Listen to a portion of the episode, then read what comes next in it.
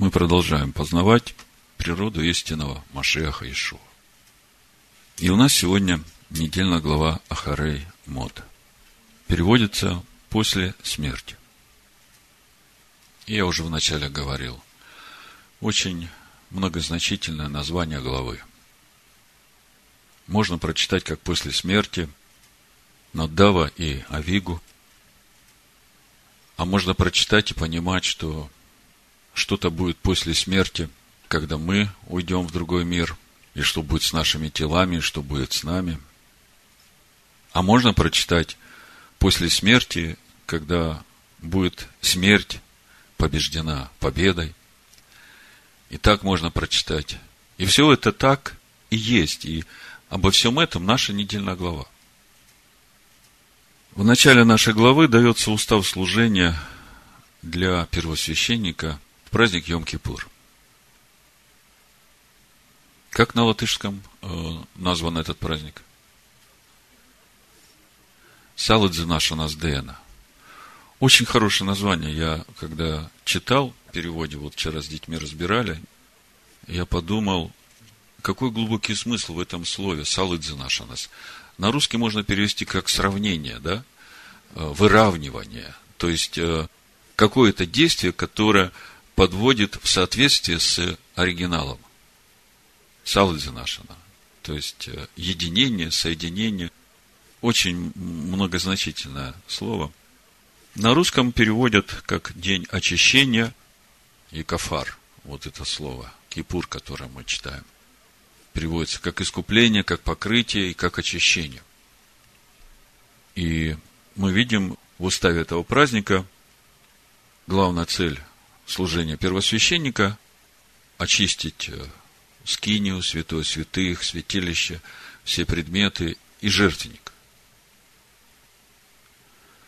То есть все, что связано со служением Всевышнему. И еще очистить сынов Израиля. Совсем недавно праздновали праздник Песах, и наш агнец Песах, который взял на себя все наши грехи, и эта жертва совершенная, невольно возникает вопрос, если Агнец Песах взял на себя все наши грехи и искупил нас и очистил нас, то зачем еще нужно нам праздновать праздник Йом-Кипур? У нас, конечно, этот вопрос уже не возникает, но сегодня у верующих, которые принадлежат церкви римского христианства, которая в 325 году отказалась на Никейском соборе от всего иудейского и от самих иудеев, у них нет этого понимания, зачем им нужен праздник Йом-Кипур. Более того, многие о нем не знают и не празднуют его. И когда они узнают, что мы празднуем праздник Йом-Кипур, они удивляются и спрашивают, если вы верите в Иешуа, который умер за все ваши грехи, искупил вас и очистил, тогда зачем вы еще раз празднуете ваше искупление и очищение? Ведь цель праздника Йом-Кипур – очистить и скинию, и святилище, и народ. И моя задача сегодня постараться научить вас на простом, понятном языке объяснить этим людям – необходимость празднования этого праздника для них. Мы тоже совсем еще недавно были среди этих верующих людей.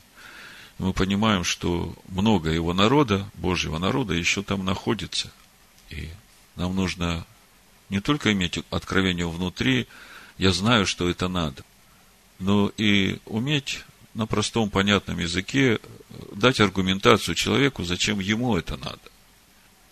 И вы знаете как, когда откровение внутри есть, ты просто знаешь, потому что ты знаешь. А вот э, чтобы объяснить другому, чтобы привести эту достаточную аргументацию, чтобы это было доступно и понятно, чтобы он заинтересовался и начал сам думать об этом и искать.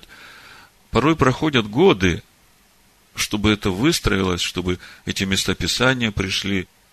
И мое желание сегодня постараться более просто это объяснить, более понятно и доходчиво, чтобы когда вы будете об этом говорить, чтобы вы могли пользоваться этим и могли легко и доступно объяснить важность праздника Йом-Кипур, вообще важность всех осенних праздников Господних. Так вот, э, когда у вас спрашивают и говорят, если вы верите в Иешуа, который взял на себя все грехи ваши, искупил вас, очистил вас, то зачем вам нужен еще один праздник, в который вас искупают и очищают? Тогда вы тоже задайте вопрос. В Писаниях Нового Завета написано, что Машех – это наш Песах. Как апостол Павел говорит в первом послании Коринфян, Песах наш Машех. Если Всевышний выводит человека из Египта через жертву Песах, то должен быть какой-то процесс выведения этого Египта из самого человека. Потому что если мы не станем на этот путь, то тогда через какое-то время мы снова окажемся в Египте, потому что мышление наше, поступки наши, отношения наши, ничего же не меняется. А для того, чтобы это начало меняться, надо познавать Слово, и тогда Слово будет обновлять мысли души нашей. И через это начнется наш путь освобождения от внутреннего Египта. Тогда, если этот путь начинается в Песах, то значит, он должен когда-то и закончиться.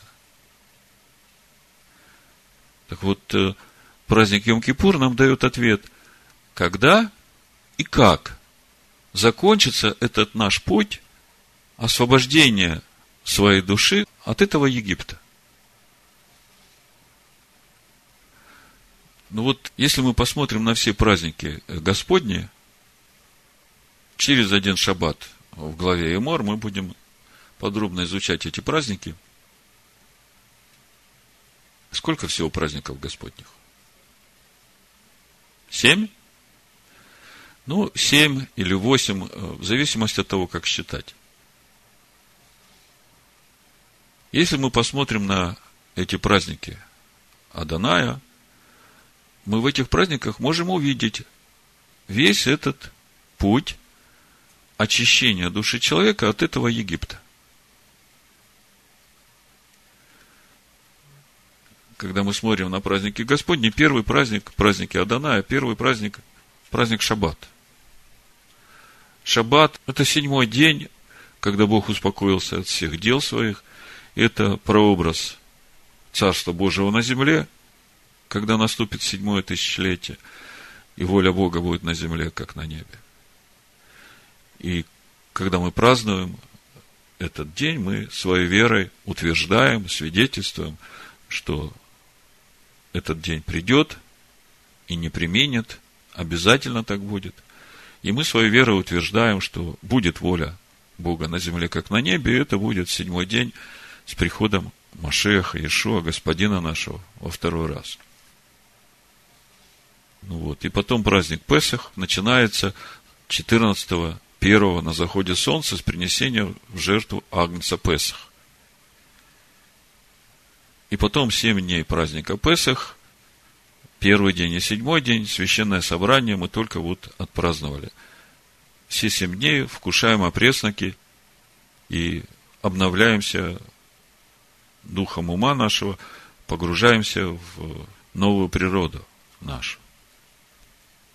И это то чудное время, когда мы впервые услышали благую весть о том, что Сын Бога пришел в этот мир в образе человека и, не согрешив ни в чем, взял на себя все наши грехи и умер за нас, чтобы нас очистить перед Богом, чтобы у нас могли начаться какие-то взаимоотношения с Богом.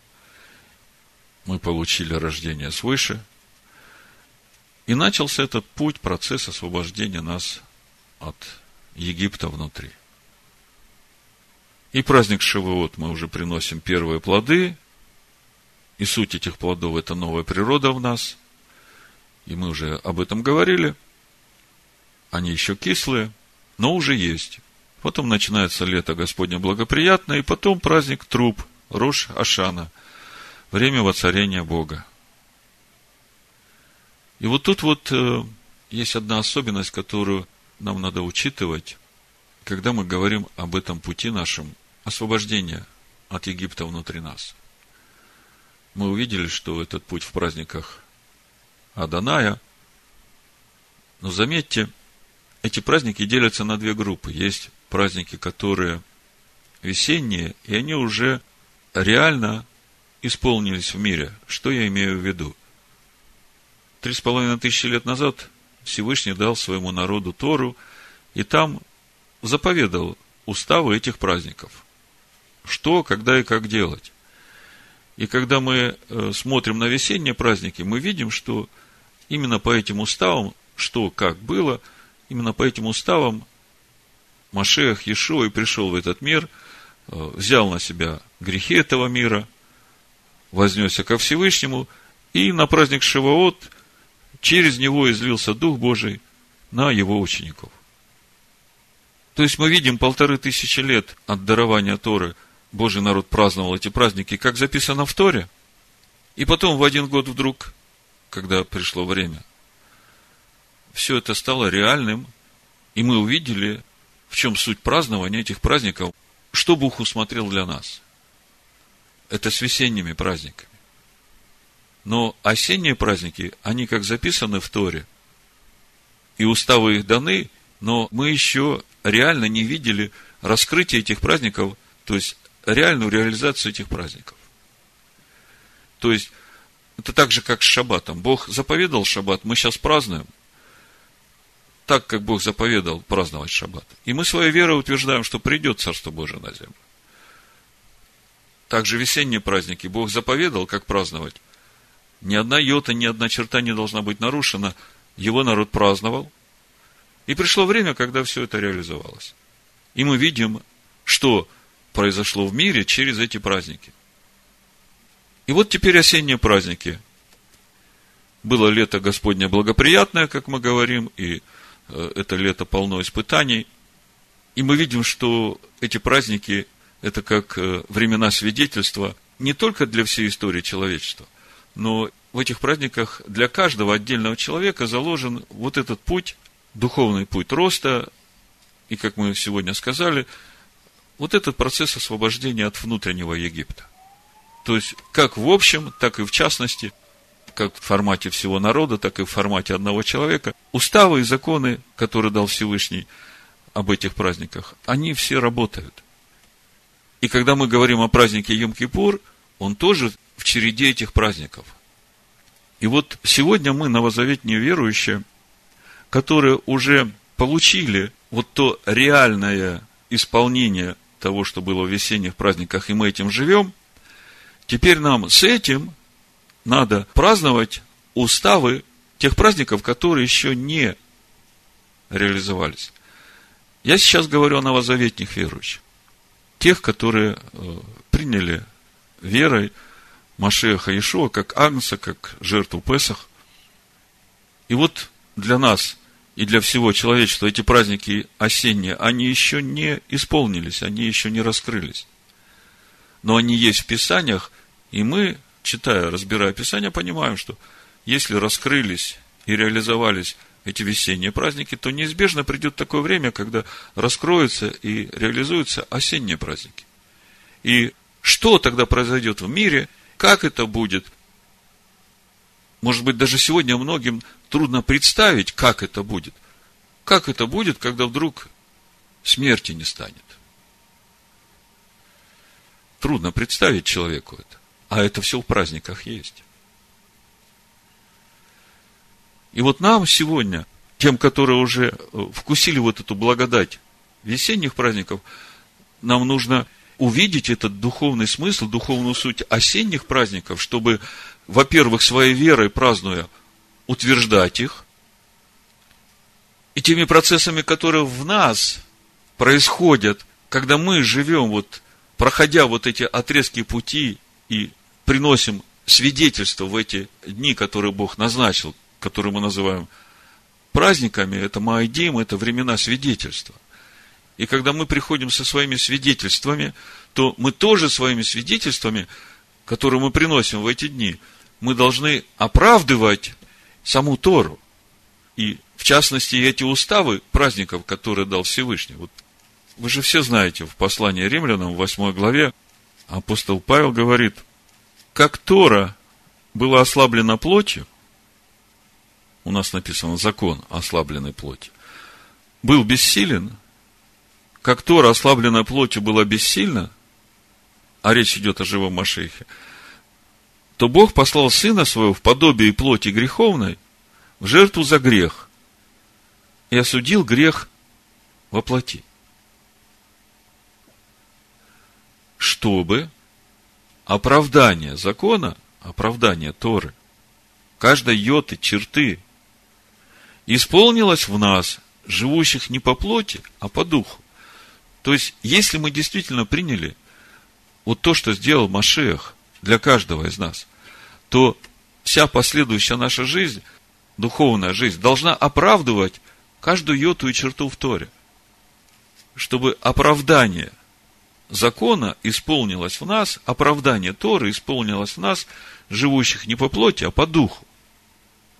То есть, когда человек смотрит на нас, он должен видеть, что то, что происходит в нас и через нас, это оправдывает или подтверждает все, что Бог заповедал в Торе. Понимаете? Так вот, когда приходит праздник Роша Шана, его называют праздник труп, праздник воцарения, мы знаем, что когда раскроется этот праздник, Всевышний воцарится в этом мире. Через своего сына. Машех Иешуа придет. С этого начнется раскрытие осенних праздников. И когда Всевышний раскроется, вы же сами понимаете, то, что свято, будет светить, а то, что нечестие, оно гореть будет. Хочешь ты этого или не хочешь? Сион спустился на землю. Помните, устрашились грешники на Сионе? Кто может жить на этой горе при этом огне пожирающем? И вот когда эта святость спускается в этот мир, время просто пришло тогда уже, ну, не будет времени э, бежать покупать у продающих слово, познавать премудрость, чтобы осветиться. Тогда уже все как есть, так есть. Но, пока еще это время не наступило, а мы живем уже истинным Машехом, то мы понимаем, что когда приходит этот день, праздник труп, день воцарения Всевышнего, то мы должны предстать перед Всевышним с сердцами, которые принимают его воцарение. Этот день нельзя не сдвинуть ни туда, ни туда, потому что Всевышний назвал конкретную дату, когда это будет. И вот тут вот мы стоим такие, какие есть. Мы в Песах вышли, мы взяли каждый для себя ту тесноту, из которой мы хотим выходить, и в Шивоот принесли первые плоды, потом все лето благоприятное мы то идола делали, то отказывались входить в обетованную землю – и потом месяц э, перед э, седьмым месяцем, шестой месяц, это время раскаяния, время размышления, время усиленного поиска себя истинного, соединения с ним. И вот праздник труп, по факту, Всевышний воцаряется независимо от того, хотим мы этого или не хотим, ждали мы этого или не ждали. Происходит воцарение, и по факту, значит, э, фиксируется.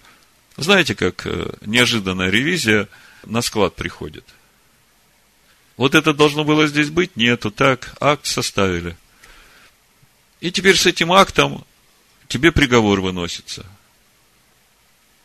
Но по милости Всевышнего дается еще 10 дней, чтобы на складе все поправить. Кого обидел, с тем примириться. Кому должен, воздай в четверо. И вот э, после всего этого праздник Йом-Кипур – Саладзе нашего Дэна, день очищения, когда ты уже стоишь перед Всевышним, ну, по максимуму уже сделал все, что мог, и вот теперь сейчас происходит запечатление, запечатление тебя, того истинного, к которому ты шел, и еще что-то происходит. Вот об этом что-то мы сейчас более подробно поговорим. Я его назвал, вот когда я об этом всем размышлял, я его назвал заноза. Вообще я не сказал название проповеди. Название проповеди из нашей главы, Левит 16 глава, 30 стих. «Ибо в сей день очищают вас». Вот я так и назвал проповедь. «Ибо в сей день очищают вас». Смотрите, до этого дня вы прикладывали все силы, чтобы чистить себя. С этим Египтом разбирались себе. И вот наступает день, когда теперь вам уже ничего не делать не надо, вы прошли определенный путь, и теперь уже все ваши усилия и то, чего вы достигли, вот сейчас это запечатлевается, и то, что вам мешало, это все убирается. Вот когда я думал о названии проповеди, ибо в сей день очищают вас, у меня как бы э, было еще второе название, как вытащить занозу. Знаете, что такое заноза? Ну, каждый из нас загонял занозу. И это такая неприятная вещь. Хорошо, если ты ее сразу вытащил. А если она там застряла, это инородное тело. Она начинает гноиться, у тебя начинает это болеть, распухать. Так вот, чтобы до конца понять глубину праздника Йом-Кипур, мы ведь сегодня говорим о том, как объяснить сегодняшнему христианину, принадлежащему римской церкви, важность празднования праздника Йом-Кипур, что там происходит, духовный смысл этого праздника, зачем он ему нужен. Надо человеку дать мотивацию. Поймите, но у нас еще малый духовный возраст. Мы очень часто не разделяем человека – и неправильную идею, которую он несет. Понимаете? Духовный человек, мудрый человек, он никогда не будет смешивать человека с той глупостью, которую он говорит, которую он где-то услышал, ему научили так, ну, неправильную мысль. Вот против неправильной мысли мы должны противостать. Павел говорит, мы воюем против духов злобы поднебесной, но не против плоти и крови. И поэтому вот эти неправильные мысли, которые вложили в людей, которым сказали, у вас есть Иисус Христос, Он умер за все ваши грехи, вам больше не надо никакие иудейские праздники. Вот эти осенние праздники, это же все для евреев. У нас уже все, мы только Суккот празднуем, э, плоды приносим с огорода. А Бог любит каждого человека. И Бог хочет, чтобы все люди достигли познания истины и спаслись. И поэтому, если вот мы дорастем до такого возраста, что будем понимать, что вот эти люди, которые научены неправильным идеям, и нам не надо смешивать эти идеи, которым они научены, с этими людьми, а их любить, то тогда мы сможем им объяснить, как надо. Сказать, знаешь, дорогой, вот эти мысли, которые, которых тебя научили, они не совсем соответствуют тому, что говорит Слово Бога. Ты ведь любишь Бога, и ты же доверяешь Его Слову. Давай вот вместе посмотрим. Так вот, первый момент, который должен у вас зафиксироваться, когда вы будете объяснять человеку необходимость празднования праздника Йом-Кипур и духовную суть этого праздника, первый момент вы должны сделать акцент на то, что, ну, если Машех это Песах, да, и через Машеха Всевышний вывел тебя из рабства этому миру, то теперь должен начаться процесс освобождения твоего внутреннего человека от этого рабства. То есть, тебя освободили от рабства внешнему Египту, но теперь должен начаться процесс освобождения тебя от внутреннего Египта. И должен же когда-то и закончиться этот процесс, то есть у него должен быть какой-то результат. И вот весь этот процесс освобождения, он в праздниках Аданая как раз указан, как это будет происходить. А результат в Йом-Кипур когда уже по факту все запечатлевается. Запечатлевается новая природа, и еще что-то делается, вот что делается, я как раз не стал объяснять вам, потому что мне нужен был вот этот термин заноза, чтобы объяснить, что происходит в Йом-Кипур. Вот задумайтесь, когда Всевышний сотворил человека в первой главе Барышит, по образу своему подобию, увел его в Эдемский сад, сделал ему жену, сказал, вот сад, тебе его надо возделывать. Вот в это время в этом человеке, который сотворен из праха земного, в котором душа с двойственной природой, земная составляющая и небесная составляющая, да? Вот в этом человеке грех жил?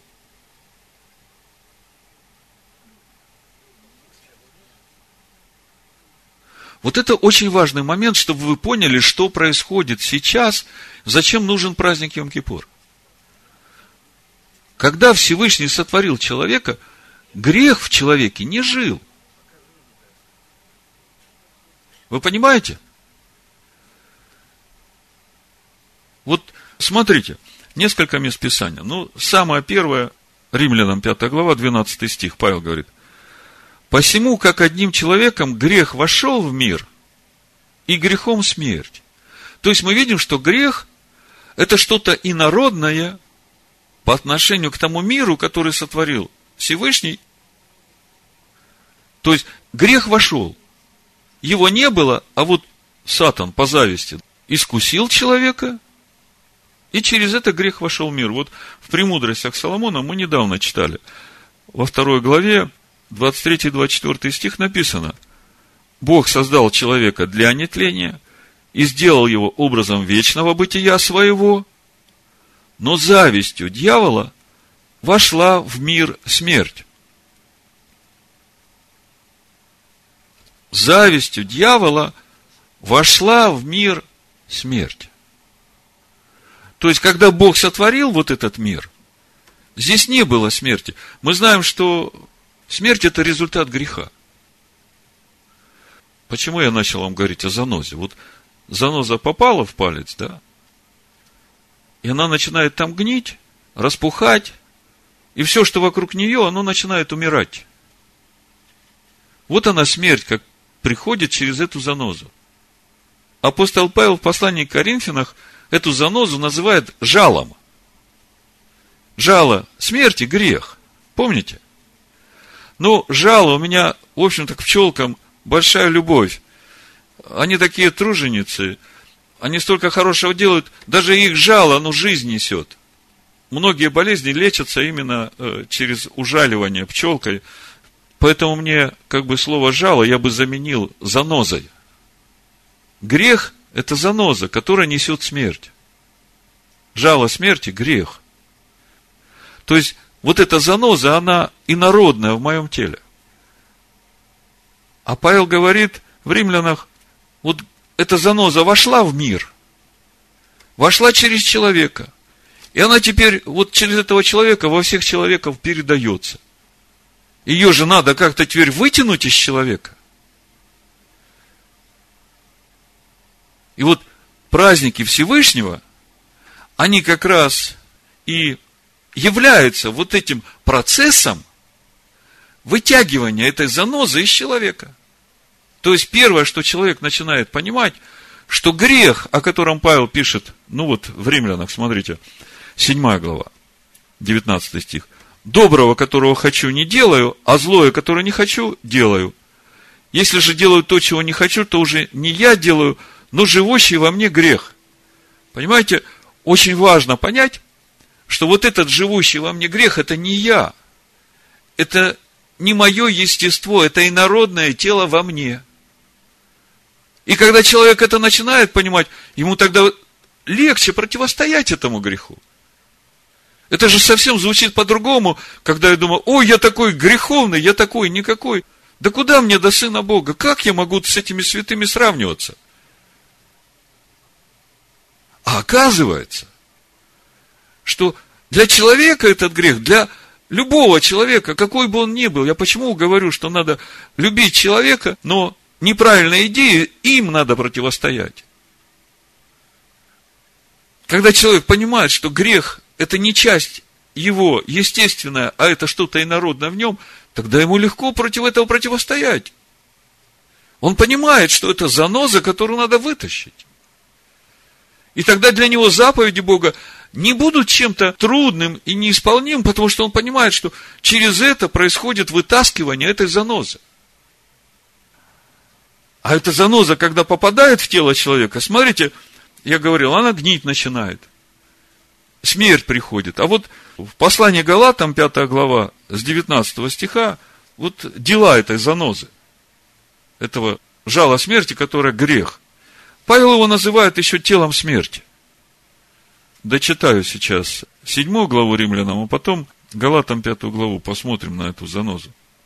Так, уже мы остановились на 20 стихе. Если же делаю то, чего не хочу, уже не я делаю то, но живущий во мне грех. 21 стих. Итак, я нахожу закон, что когда хочу делать доброе, прилежит мне злое. Ибо по внутреннему человеку нахожу удовольствие в законе Божьем, но в членах моих вижу иной закон, противоборствующий закону ума моего, и делающий меня пленником закона греховного, находящегося в моих членах. То есть не члены мои, а в членах моих. Не сами члены грех, а в членах моих этот грех. То есть заноза там застряла. Бедный я человек, кто избавит меня от всего тела смерти? Вот Павел называет вот эту занозу телом смерти. Она действительно тело смерти. Потому что вокруг него все гниет, и человек умирает через это. И дальше он говорит, благодарю Бога моего, Ешуа Машехом, господином моим. То есть избавление от вот этого тела смерти, от этой занозы, произойдет, когда Машех Ешуа будет жить во мне. Вот в Галатам 5 главе, 19 стих, дела плоти известны. Понимаете, вот это дела плоти, это опять дела вот этой занозы, которая в теле нашем, которая инородная для нашего тела. Прелюбодеяние, блуд, нечистота, непотребство. Вот это все дела плоти. То есть дела вот этой занозы, то есть то, как она проявляет, это вот то гниение, которое выходит наружу и становится видным, да, вот из пальца, когда э, не вытаскиваешь эту занозу, она гниет, гной течет, и больно, и все болит, и все тело страдает из-за этого. И вот они, вот это все гниение, это все дела, которые, то есть, вот занозу убери, и вот этого всего не будет. Вы понимаете? Ни прелюбодеяния, ни блуда, ни идолослужения, ни зависти, ни ссор, ни гнева, ни распри, ни разногласий, ни ненависти, ни убийства. Вот это второй момент, который вы должны сами понять. И через это вы увидите ценность праздника Йом-Кипур. Потому что праздник Йом-Кипур – это именно тот день, когда уже эту занозу вытаскивают из вас и отдают тому, кому она принадлежала. Павел в Галатах, там в пятой главе, заканчивает перечисление вот этих дел этой занозы, плоти греховной. 22 стихом он говорит, плод же духа, любовь, радость, мир, долготерпение, благость, милосердие, вера, кротость, воздержание, на таковых нет закона, но те, которые Машеха, распяли плоть со страстями и похотями. Вот смотрите. Оказывается, те, которые Машеха распяли, распяли плоть со страстями и похотями. Это как? Это надо какие-то духовные усилия человеку приложить, правда? Чтобы противостать вот этой занозе, которая постоянно через члены моего тела пытается э, меня отравлять. И вот весь путь от праздника Песах через Шавуот к Роша Шана. Это как раз вот мой путь, когда я, как Павел говорит, распинаю на этой стойке казни вот эту плоть со страстями и похотями. Я как бы локализую, изолирую вот эту занозу, чтобы она не умершляла меня. Я какие-то усилия делаю. Мы об этом говорили, что вот этот процесс создания нового творения, он предусматривает сотрудничество меня со Всевышним. Но инициатива должна от меня исходить. Павел говорит, те, которые Машеха, они распяли. И понятно, что это процесс. Более того, до тех пор, пока мы живем в этом смертном теле, в котором эта заноза все еще сидит, она убрана будет из нас, вот в тот день, когда духовное содержание праздника Йом-Кипур раскроется реально в этом мире, и смерть будет побеждена. И жало смерти грех тоже будет выброшено. То есть те, которые принадлежат Машеху, они распяли плоть со страстями и похотями. И вот мы подходим к празднику Йом-Кипур. Понятно, что когда реально осуществляться начнет праздник Йом-Кипур, тогда уже все будет реально происходить, тогда действительно эту занозу вынесут из этого мира, дьявол будет скован на тысячу лет, и никакой занозы не будет. А сейчас мы говорим, что осенние праздники, они же не только для устроения этого мира, но они для устроения и человека по образу и подобию Бога.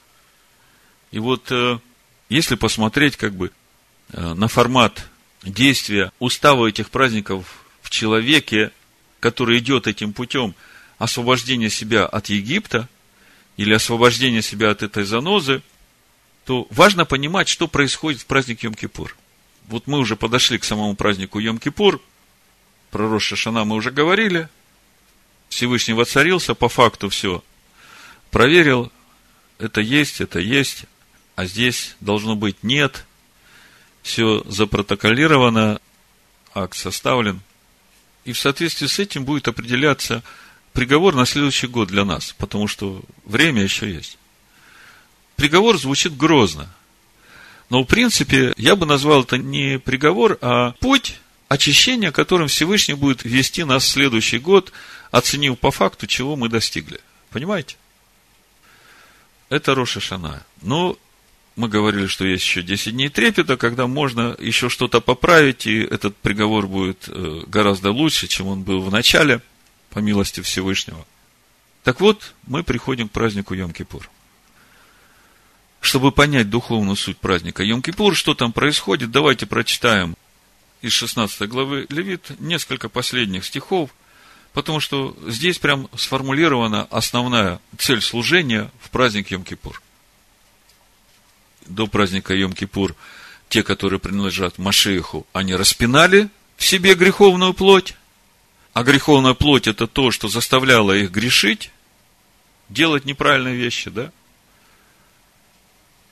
И когда человек грешит, он через это оскверняет скинию, которая в нем. Скиния, храм-то в нас, внутри. Прочитаем о цели служения в праздник Йом-Кипур. 29 стих, Левит 16 глава. И да будет сие для вас вечным постановлением. В седьмой месяц, в десятый день месяца смиряйте души ваши.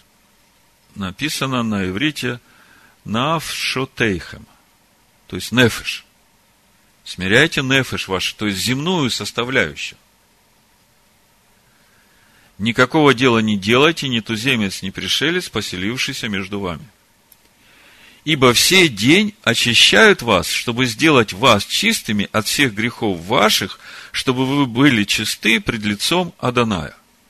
Смотрите, до этого момента мы распинали плоть свою со страстями и похотями, мы старались это все изолировать и умертвить это, да, чтобы это не имело власти и силы над нами, чтобы это не оскверняло ни нас, ни скинию в нас до Йом-Кипура.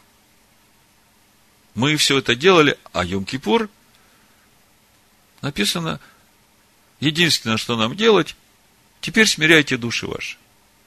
Пост, стояние перед Всевышним. И уже кто-то что-то делает с нами в этот день. И до этого мы со Всевышним этот путь проходили, но как бы акцент был все время на наши духовные усилия. А здесь мы уже никаких духовных усилий не прикладываем, но прикладываем духовные усилия, чтобы смирять душу. Чтобы она оставалась в покое и в вот этом терпеливом ожидании, когда вот сейчас вот, вот эта заноза, она будет забрана и вынесена. Ибо в сей день очищают вас. То есть, если очищают вас, то уже не вы очищаете, да? Очищают вас. А очищает вас первосвященник. Наш первосвященник, который сейчас одесную Всевышнего в скинии истины, вот в этот день он очищает нас. Потом мы будем смотреть еще пророка Исаию, 53 главу, вначале она говорит нам о Агнце Песах, а в конце она говорит уже о празднике Йом-Кипур. Мы это сейчас увидим. Чтобы вы были черсты перед лицом Адоная. Это суббота покоя для вас, смиряйте души ваши. Это постановление вечное.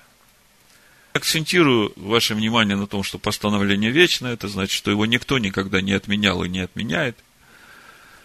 Очищать же должен священник, который помазан и который освящен, чтобы священно действовать ему вместо отца своего. Этим как бы все сказано уже. И наденет он льняные одежды, одежды священные. И вот 33 стих, смотрите.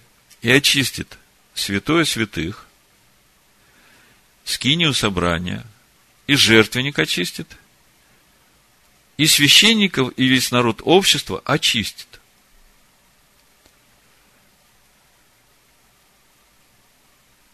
Знаете, что интересно? Что когда дальше мы сейчас будем смотреть на этих двух козлов, которые будут браться для очищения святого святых, скинии, жертвенника, священника и народа, то мы увидим, что вот эти два козла, которые берутся, один из них предназначен для очищения скинии и всего, что связано с скинией, то есть для очищения небесного. А другой, который отпущение, он как раз связан с очищением вот этой земной нашей составляющей, сынов Израилевых от нечистотых. Вот мы сейчас это увидим. То есть, идет очищение небесной составляющей и земной составляющей. Один козел будет очищать небесная составляющая, другой козел земное составляющее. И мы перед этим говорили, что это две цели служения вот этого совершенного агнца, который является совершенной жертвой. И сие будет для вас вечным постановлением. Очищать сынов Израилевых от всех греховых однажды в году. И сделал он так, как повелел Адонай Моисею. И дальше мы видим, что берут два совершенно одинаковых козла. Совершенно одинаковых. И мы уже говорили, что это значит. Бросается за них жребий. Этот жребий определяет, которого из них принесут в жертву Богу за грехи народа, а на которого будут возложены эти грехи, и он вынесет их за стан сынов Израилевых и будет сброшен со скалы в пропасть. Давайте прочитаем. И возьмет двух козлов, 7 стих, 16 глава. Я выборочно буду читать, все читать не буду, только то, что связано с вот этими козлами, потому что это является центральной составляющей служения в празднике Йом-Кипур. Еще приносится много других жертв, начиная от утренней и вечерней, ежедневных жертв, праздничные жертвы. Но сейчас речь идет о том самом важном служении, которое совершает сам первосвященник. И возьмет двух козлов и поставит их перед лицом Адоная у входа скини собрания. И бросит Аарон о обоих козлах жребий, один жребий для Адоная, другой жребий для отпущения. И приведет Аарон козла, на которого вышел жребий для Адоная, принесет его в жертву за грех. А козла, на которого вышел жребий для отпущения, поставит живого перед Адонаем, чтобы совершить над ним очищение и отослать его в пустыню для отпущения. Видите, все пред Господом. Два одинаковых козла, жребий. Я говорил, что по сути речь идет об одной совершенной жертве, которая будет исполнять и искупление, и очищение – скини и народа от грехов. 15 стих начинается описание очищения. То, каким образом первосвященник будет очищать святилище, скинию и жертвенник от нечистот сынов Израиля посредством первого козла, которого приносят в жертву за грех. Я хочу, чтобы вы на это обратили внимание. Козел, который приносится в жертву за грех – из этих двух козлов, он предназначен для очищения скинии и всего, что связано со скинией, то есть для очищения вот этой небесной составляющей. Храма Бога в нас. 15 стих. «И заколет козла в жертву за грех, за народ, и внесет кровь его за завесу, и сделать с кровью его то же, что делал с кровью тельца. И покропит ею на крышку, перед крышкой. И вот 16 стих. Смотрите, что очищает первый козел?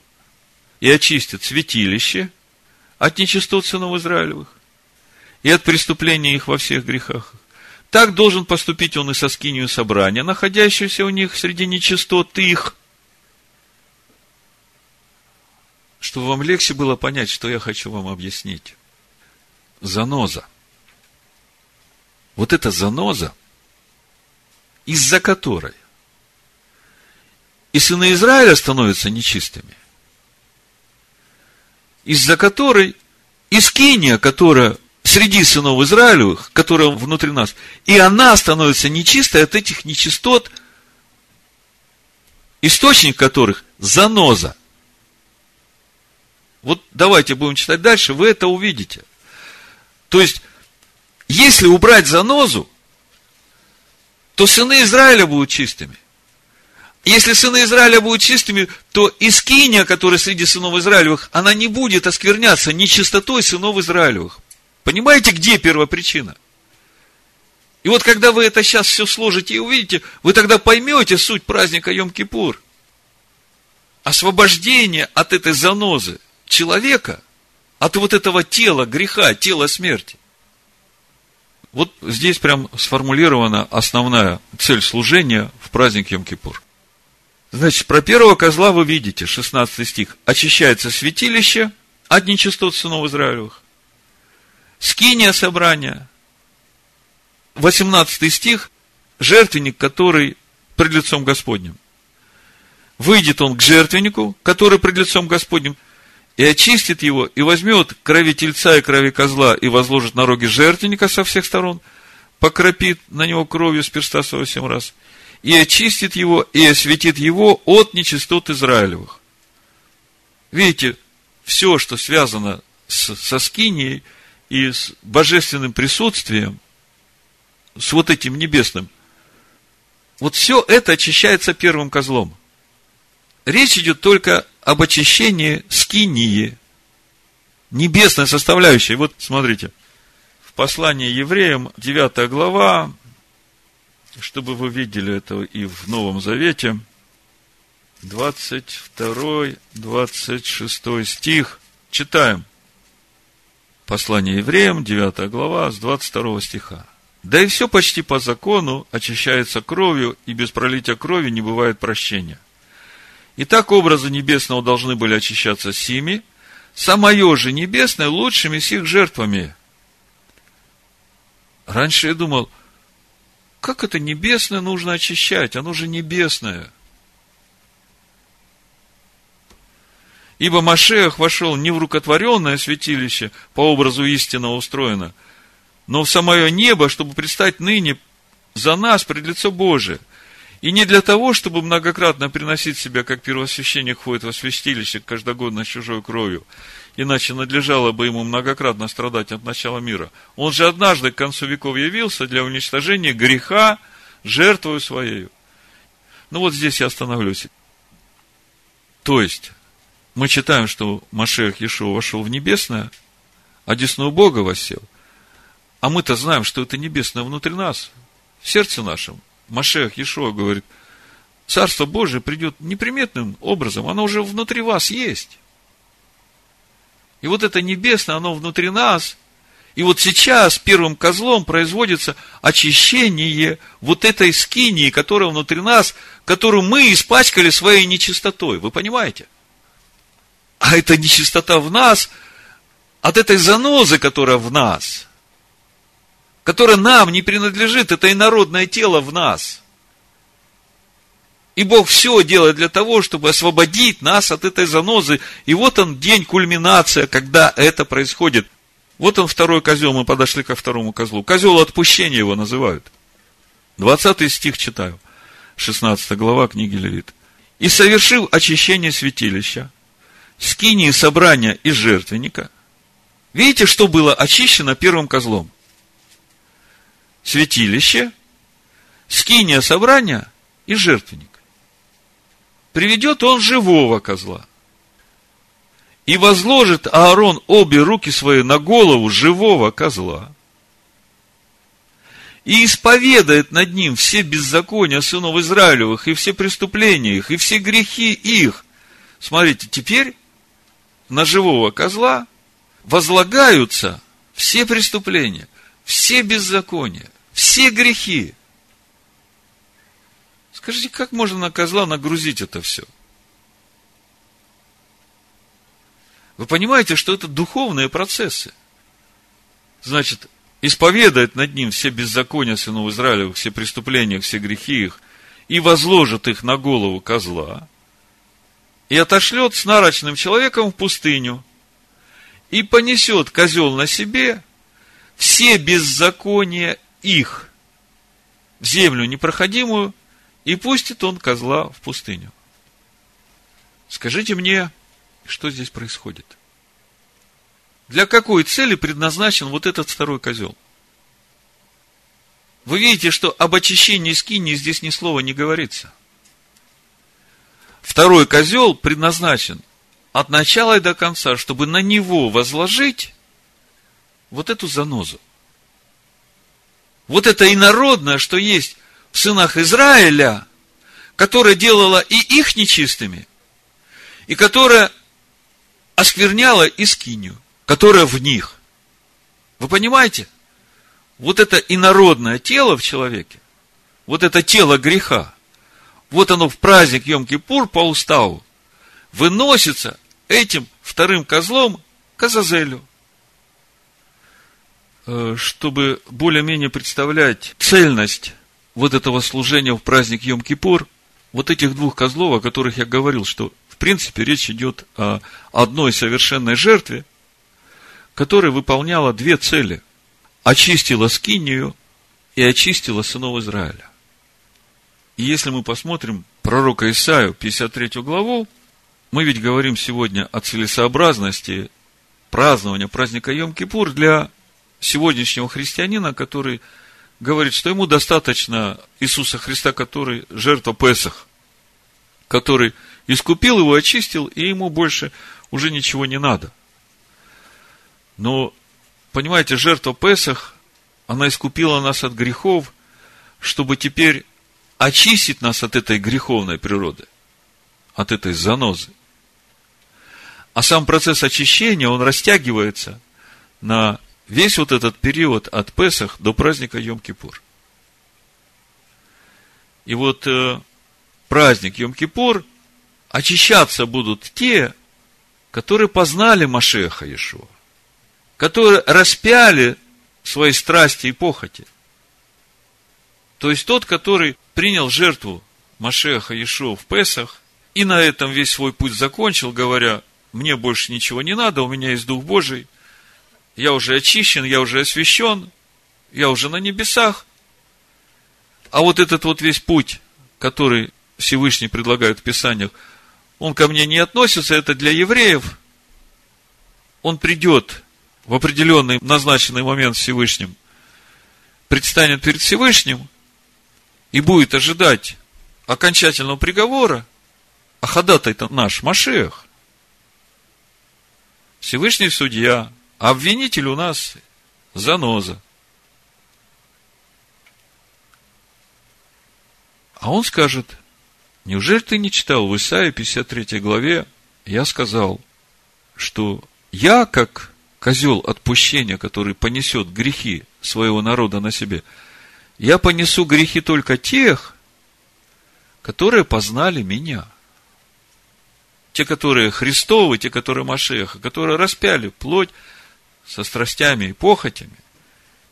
И вот в этот день я вынесу вот эту всю греховную плоть, вот это все тело смерти, я вынесу из них и через это они станут нетленными.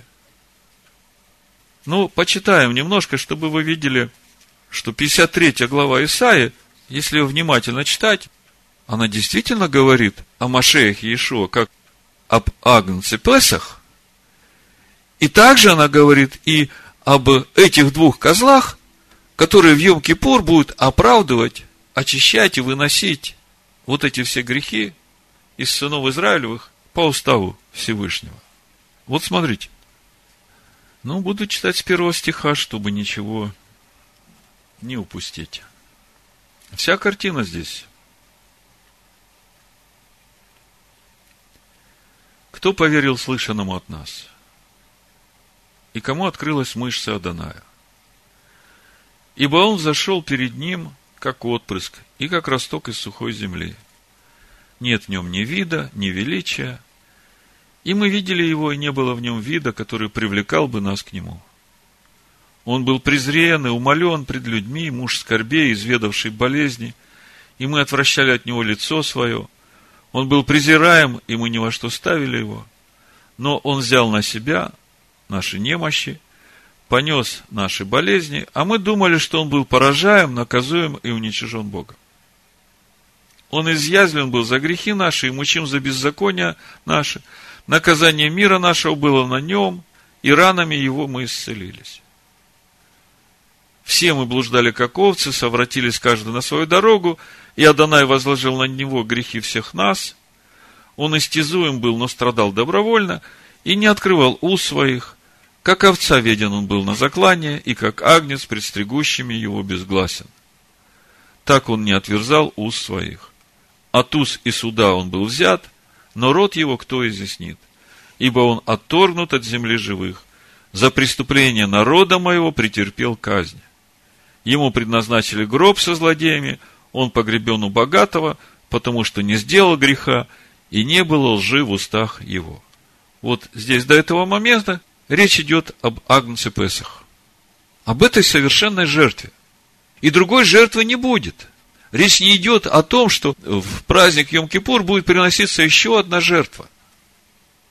А речь идет о том, что в праздник Йом-Кипур будет запечатлен весь путь, который проходили дети Божии от Песаха, получил вот эту благодать, исцеление, освобождение.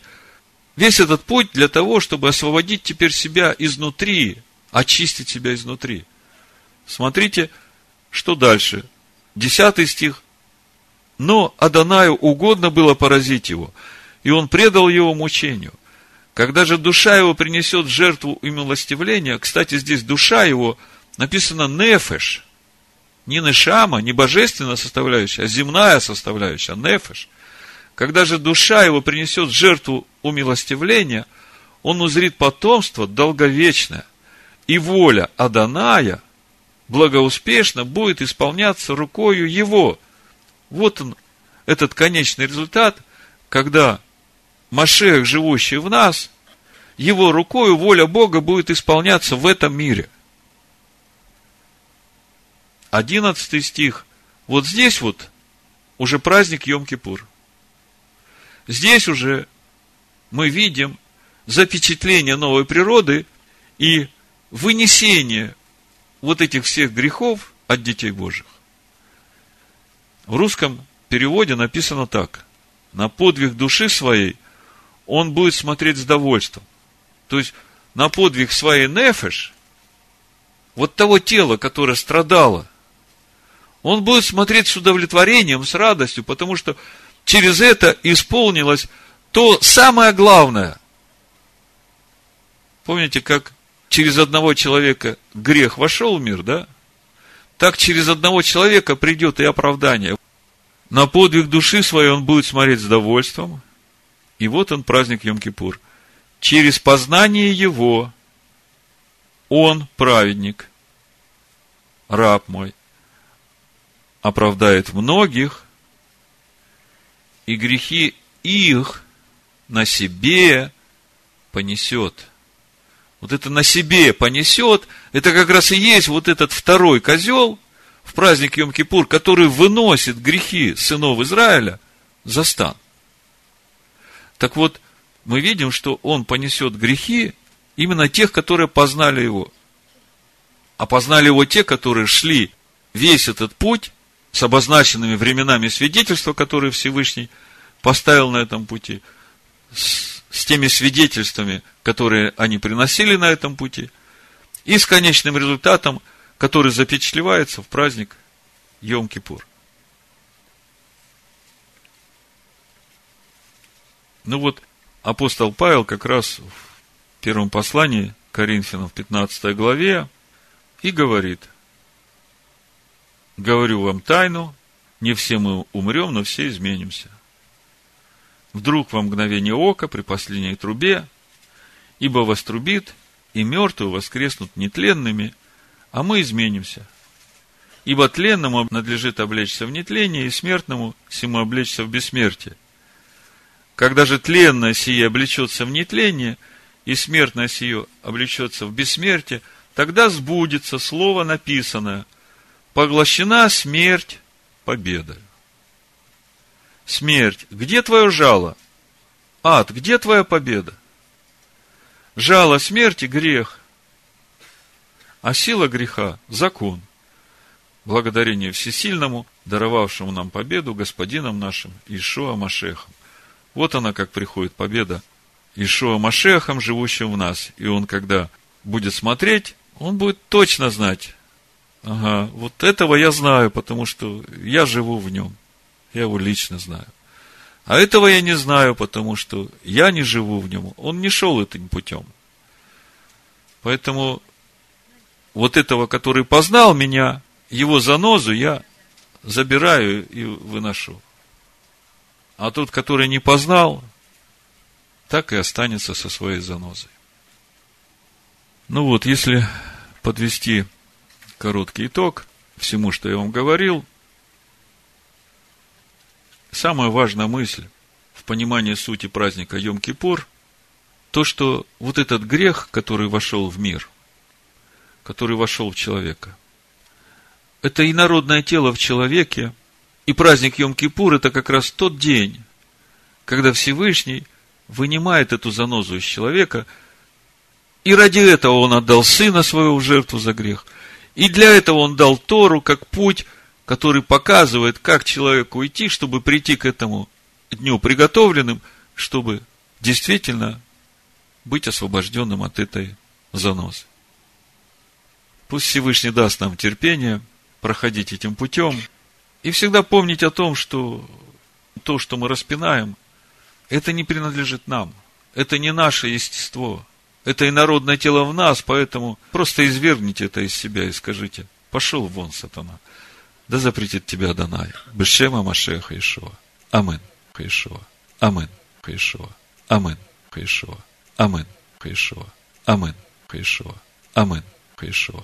Амин.